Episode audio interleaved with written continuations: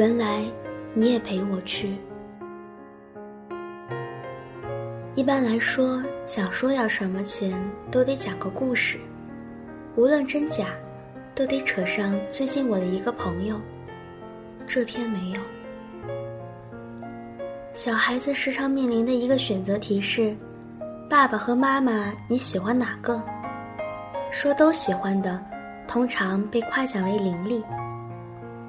我一直不伶俐，一贯的答案都是我妈。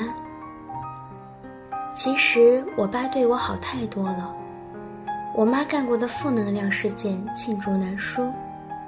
我每学期开学都要发烧，他的解释是：我从前以为你只是智商和普通同学有差异，原来体力也有。我爸多宠我呀，他会笨拙的给我买衣服，带我吃饭，特别舍得花钱。宠到对我每一任前男友都看不惯，可是我更喜欢我妈，没别的原因。我妈给我一种占有的感觉。初中的时候，我人生跌到谷底，班主任闹离婚，觉得每一对窃窃私语的男女都有私情。英语老师怀孕。逼着我们反复抄写那几个固定词组，我两个枪口都撞上。我爸来我们学校接我，被老师们告了半个小时的状。回去路上，他一言不发，瞪着我说：“你能不能别让我这么丢脸？”我拖拖拉拉的跟在后面，很想跟他说：“我明明没有做错。”你为什么不帮着我？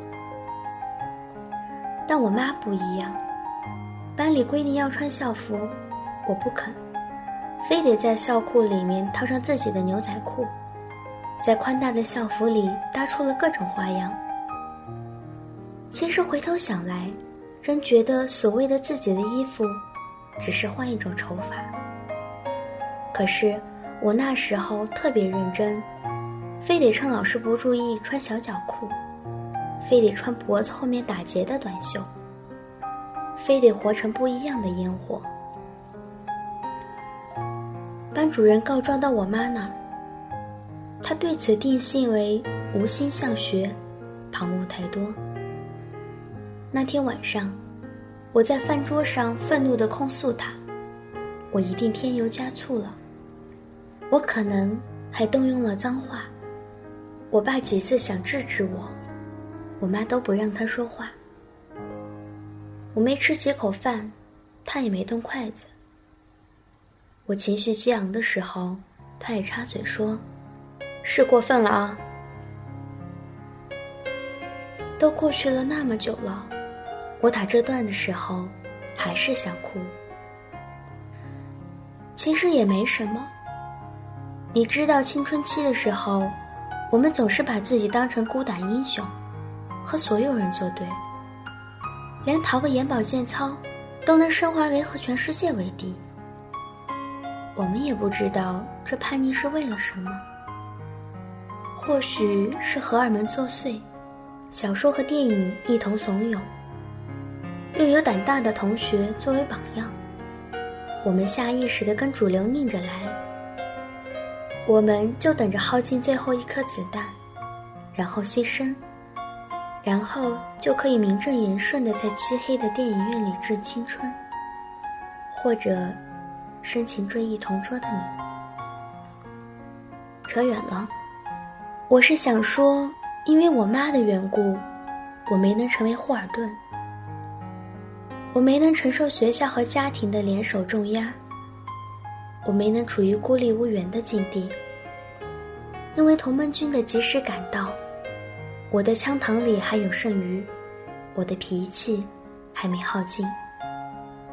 我大概永远不会成长为正威们，我的悲伤还没来得及逆流成河，就被广阔的大海接纳。那晚，我妈听我抱怨了两个小时，她说的最多的是。有病啊！末了，他跟我说：“哎呀，你也知道，他们自己过得不好，所以难免会撒气到你头上。我们以后做事当心点儿，少给他们机会。”我含着泪，点了点头。我爸看我们俩的眼神里写了六个字：“养不教，母之过。”后来，我就真的规矩了好多。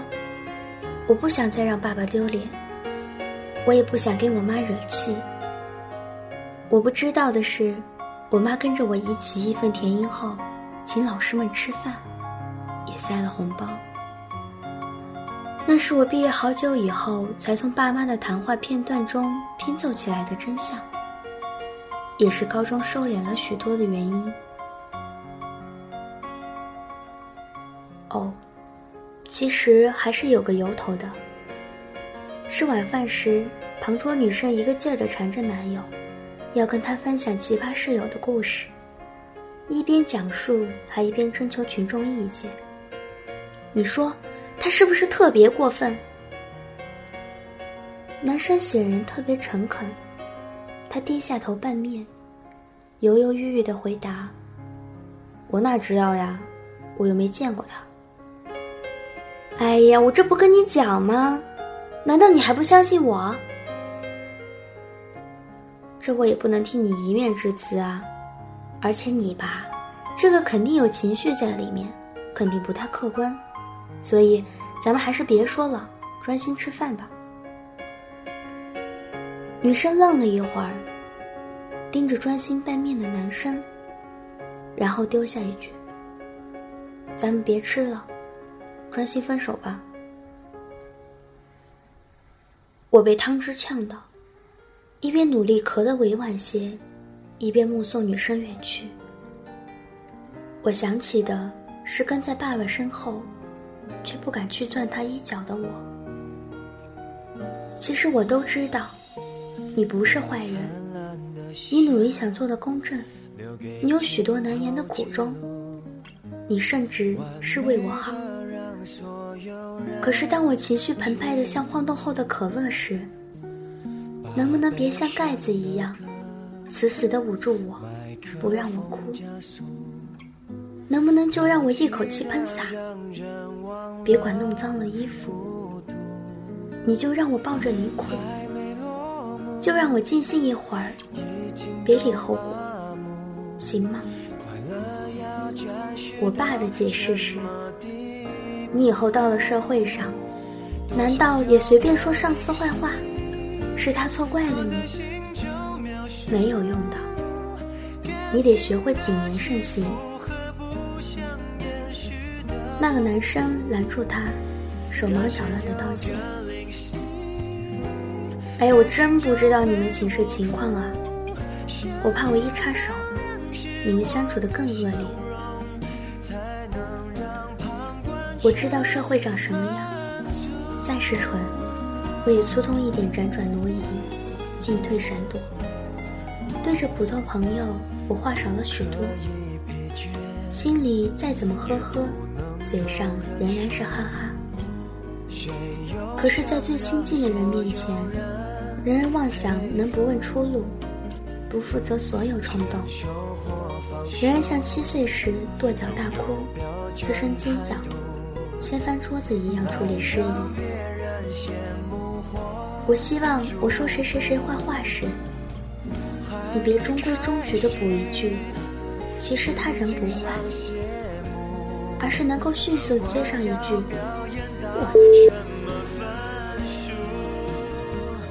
言情界里有一句著名的：“我宠的，怎么了？”看到这样霸道总裁爱上我的桥段，总有失落感从膝盖里渗出来。明明世间的感情有太多身不由己、锱铢必较，我们还是存着一点侥幸。希望男朋友瞎了眼，说我们比校花好看。希望爸妈嫌邻居家斯坦福的儿子太呆。希望我们的喜怒哀乐都有人温柔的接住。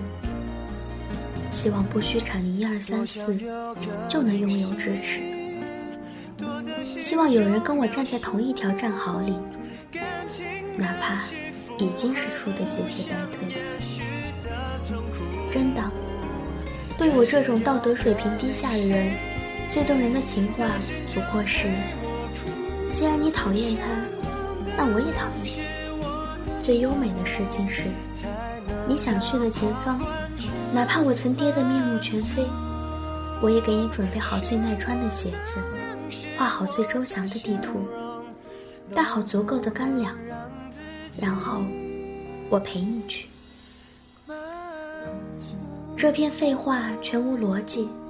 我喜欢讲道理的人，可是，在喜欢的人面前，我不想讲道理。